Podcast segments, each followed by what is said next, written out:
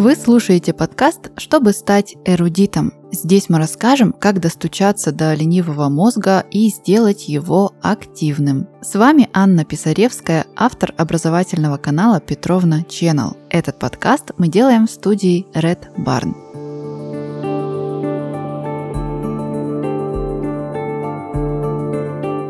Сегодня мы поговорим о памяти. Будем разбираться, как она устроена изнутри, можно ли ее натренировать и как использовать ее способности на максимальном уровне. Память – это основа личности. Она сохраняет весь важный опыт, делая каждого человека индивидуальным субъектом с уникальным набором информации. И роль памяти в нашей повседневной жизни гораздо весомее, чем может показаться. Мозг ежесекундно обращается к памяти, чтобы сравнивать текущую реальность с уже пережитыми когда-то событиями. И если мы видим яблоко, например, нам не надо каждый раз изучать его заново. Благодаря памяти у нас есть в голове четкий концепт яблока и четкое понимание, какой фрукт мы можем съесть, а какой лучше не трогать. С поведением это работает по такому же принципу. Никакое обучение не было бы возможным без механизмов запоминания. А что это за механизмы, сейчас и обсудим. Существует несколько видов памяти двигательная, сенсорная, эмоциональная. Также есть импринтинг – это закрепление знаний о мире в детстве, когда ребенок неосознанно смотрит на родителей и буквально пишет картину своего восприятия. И у каждого из этих видов свой механизм запоминания. Но сегодня мы поговорим в основном про сенсорно-эмоциональную память, потому что именно она задействована в процессе осмысленного обучения. Давай порассуждаем, как мы обычно помним. У нас есть кратковременная память, когда в голове крутится какая-то информация, но недолго, как будто на поверхности, а потом безвозвратно пропадает. И есть еще долговременная память, благодаря которой мы, например, запоминаем свое первое свидание, кличку соседского кота и что 2 плюс 2 это все-таки 4. И оба этих типа памяти неразрывно связаны между собой. Конечно же, по причине нашей физиологии. Есть у нас в мозге такая структура, как гиппокамп. Это ключевой центр кратковременной памяти. А долговременная память простирается почти по всей новой коре – неокортексу. Сейчас я упрощенно расскажу молекулярные процессы запоминания, просто чтобы объяснить общий принцип действия. Эх, да простят меня доктора наук. Что ж, дело обстоит так. Информация в мозге передается и закрепляется через нейронные связи. И в прошлых выпусках подкаста «Чтобы стать эрудитом» я упоминала, что между нейронами есть такое пространство, через которое они общаются. Это пространство называется синапс. Напомню тебе. И вся память, по сути, это модификация нейронных связей. Однако модифицируются они не просто так, когда им вздумается, а по вполне понятной схеме. На мозг воздействует некоторый стимул, от чего выделяются медиаторы и информация записывается. Для краткосрочной памяти главный медиатор – это глутаминовая кислота, ее еще называют глутамат. Именно он активно синтезируется и передается в синапсах, и именно для него у принимающих нейронов образуются рецепторы, и эти рецепторы очень важны. Если их мало, то информация будет усваиваться хуже. И есть с этими товарищами рецепторами еще один любопытный момент – выбивание пробок. Да, представь себе красочную картину, как трясут бутылку шампанского, и из нее под напором вылетает пробка. Так вот, у наших рецепторов к глутамату тоже есть пробки, состоящие из ионов магния – эти магниевые пробки вылетают от сильных входящих импульсов, после чего и происходит запись информации в краткосрочную память. Эта информация в памяти хранится несколько часов. Ее еще называют памятью текущего дня. Почему только дня? Потому что во время сна наши магниевые пробки благополучно возвращаются обратно в свои условные бутылки шампанского в рецепторах нейронов.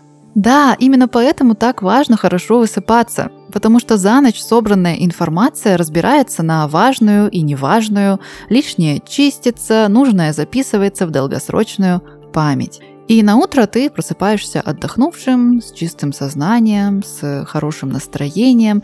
Ну, это, конечно, в идеале. А вернувшиеся на места магниевые пробки готовы снова выстреливать и записывать новую информацию. Итак, с краткосрочной памятью мы более-менее разобрались. Теперь нам важно понять, как именно информация из быстрой памяти записывается в долгую, на десятилетия вперед. Ведь если мы решили изучать, например, гончарное мастерство, то явно хотим преуспеть в этом не только в масштабах одного дня, правда? А здесь есть важный нюанс. Э, вот поступила к нам какая-то информация. Это единоразовый стимул. Он прошел, а информация эта в голове осталась, и остается она в так называемом круге Пепеза или Пейпеца. Этот круг, конечно, абстрактный. Просто товарищ Пепес заметил, что гиппокамп, про который мы говорили ранее, связан с поясной извилиной в такую зацикленную систему – то есть следы стимулов как бы гуляют по этому кругу сообщающихся структур, опять же, если очень сильно упрощать. И у поясной извилины есть суперспособность. Она может выбрасывать информацию в нейронную сеть. То есть стимул попал в круг, бегает там бедолага, бегает, потом поясная извилина отправляет его в кору, и уже там импульс заседает в долгосрочное воспоминание – вот это и помогает нам формировать долгосрочную память. Однако и это в нашем мозге происходит не по щучьему велению. И тут мы подошли к тому самому важному правилу запоминания любой информации. Хорошо запоминается то, у чего есть эмоциональное подкрепление. Да, нашему мозгу важно знать, что полученная информация ему где-то пригодится. И он в этом чрезвычайно прав.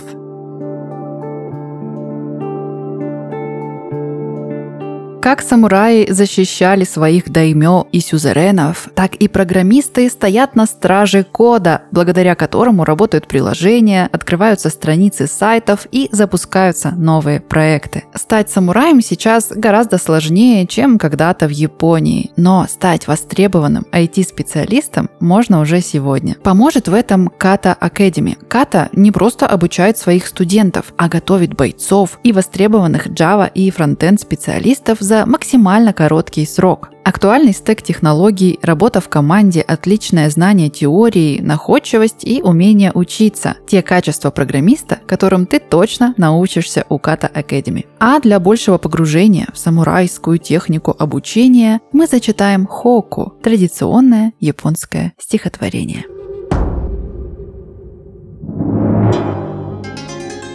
Ветка сакуры за окном не колышет самурая. Внимает он словам сенсея.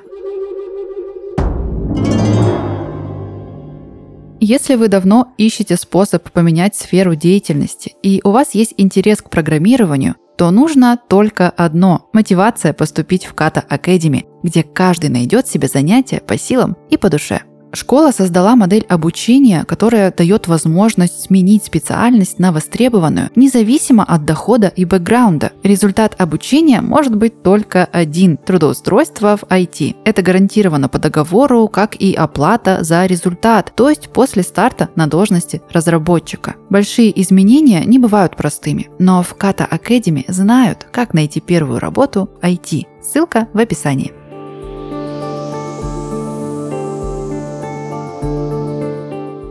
Что же считается таким важным для мозга эмоциональным подкреплением? В основном это ситуации, когда удалось избежать чего-то плохого или достичь чего-то приятного. Например, девушке нравится молодой человек, и информация о том, в какое время он бывает онлайн, может храниться очень долго, потому что это связано со значимыми для нее отношениями. И вот как это работает на молекулярном уровне. Помимо выработки глутамата к стимулу добавляется еще и выработка других медиаторов, например, норадреналина или серотонина. И это помогает нейронам синтезировать больше дополнительных рецепторов.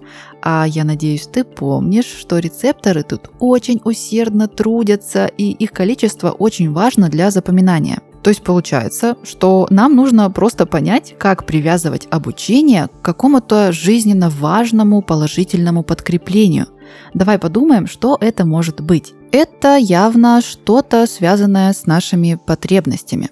А все потребности условно можно поделить на личные, социальные и видовые. Приведу тебе пример. Эм, личная потребность – это, например, потребность в безопасности, чтобы вечером спокойненько возвращаться домой по темной улице. Социальная потребность – это, например, желание получать одобрение от родственников. А к подсознательным видовым потребностям можно отнести продолжение рода, из чего следует множество прочих пикантных потребностей. Давай предположим, что мне нужно изучить анатомию для экзамена. Предмет весьма непростой, очень много там в нем нюансов, много информации. Так как я могу использовать для этого свои потребности? Я могу изучать анатомию через способы самозащиты. Например, узнать подробно, где самые слабые места на теле у человека, куда надо нажать, чтобы освободиться от захвата, где придавить, а где и пробовать не стоит. А также я могу тщательно изучить строение спины и помогать советами старшим родственникам. И для сохранения сохранения вида, знания анатомии никогда не будут лишними. Не так ли? Итак, первым шагом в развитии твоей памяти будет размышление о твоих потребностях и о том, как ты можешь их использовать в своем обучении. А теперь поговорим о том, что мешает нам запоминать информацию. Помнишь про гиппокамп? Эта информация еще не стерлась? Отлично. У гиппокампа есть важное ограничение. Дело в том, что гиппокамп довольно небольшая структура, и отчасти поэтому наша кратковременная память очень быстро забивается. Есть даже такой термин «эффект музея», когда идешь по музею и сначала все так восхищает, так все интересно, а потом как-то поменьше, а потом еще меньше, и под конец вовсе неохота на эти картины смотреть, а хочется уже сбежать куда-нибудь поесть или погулять. Много однотипной информации за день быстро переполняет объем краткосрочной памяти, и похожая информация перестает восприниматься вовсе. Поэтому так важно сменять деятельность, чтобы гиппокамп мог продолжать записывать. Лучший вариант смены деятельности – это смена с ментальной на физическую. Поэтому, если у тебя сидячая умственная работа, то пойди-ка погуляй. А если наоборот физическая силовая, то на перерыве сядь почитай. А вот с долговременной памятью дела обстоят еще интереснее. Есть у нас такое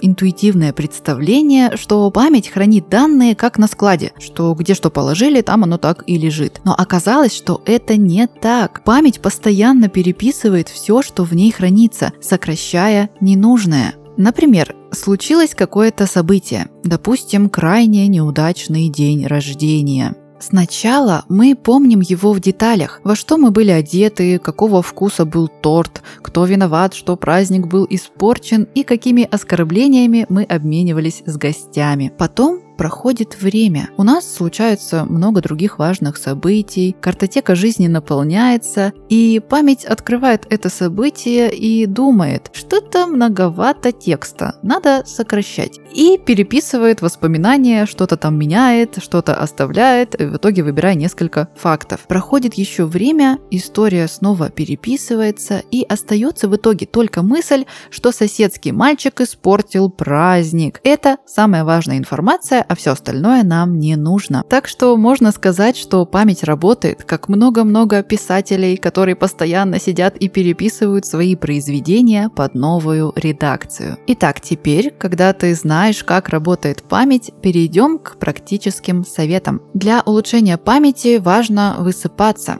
тренировать внимание и связывать знания с реальной жизнью. Но также есть ряд упражнений, которые помогут натренировать память и улучшить ее свойства. Расскажу тебе про парочку таких. Первое из них – это упражнение четырех деталей из книги «Омоложение мозга за две недели». Его суть в том, чтобы подмечать за день четыре детали в окружении – запоминать их, а на следующий день пытаться вспомнить. Эти детали также должны быть связаны с чем-то интересным для тебя. Например, если ты визажист, то подмечай 4 детали макияжа прохожих. Если ты увлекаешься писательством, отмечай 4 необычных метафоры. Маркетологи могут подмечать 4 самых броских рекламных билборда по городу и так далее. Второе упражнение я особенно люблю. Это один из самых эффективных методов запоминания какой-то конкретной информации, например, списков или цитат. техника называется «Дворец памяти» или «Чертоги разума». Смысл этой мнемотехники в том, чтобы представлять себе знакомое помещение и раскладывать там по местам то, что нужно запомнить. А далее, когда нужно воспроизвести информацию, снова вспоминаем это помещение, идем привычным маршрутом и собираем разложенные там слова. Например, мне нужно запомнить список покупок. Я мысленно иду по своей комнате и раскладываю вот справа от двери, пусть будет лежать бутылка молока. Дальше на столе хлеб, около окна положу помидорки, пусть полежат на солнышке, и на кровати гель для душа. Добравшись до магазина, я довольно легко смогу воспроизвести этот список, ведь он теперь хорошо привязан к месту, которое знакомо мне до мелочей. Попробуй как-нибудь эту технику в деле, я думаю, тебе понравится. Что ж, оставайтесь любознательными и не бойтесь учиться новому, сколько бы вам ни было лет. Слушайте наш подкаст, чтобы поближе познакомиться со своим удивительным мозгом. А с вами была Анна Писаревская. Подписывайтесь, чтобы не пропустить новые выпуски.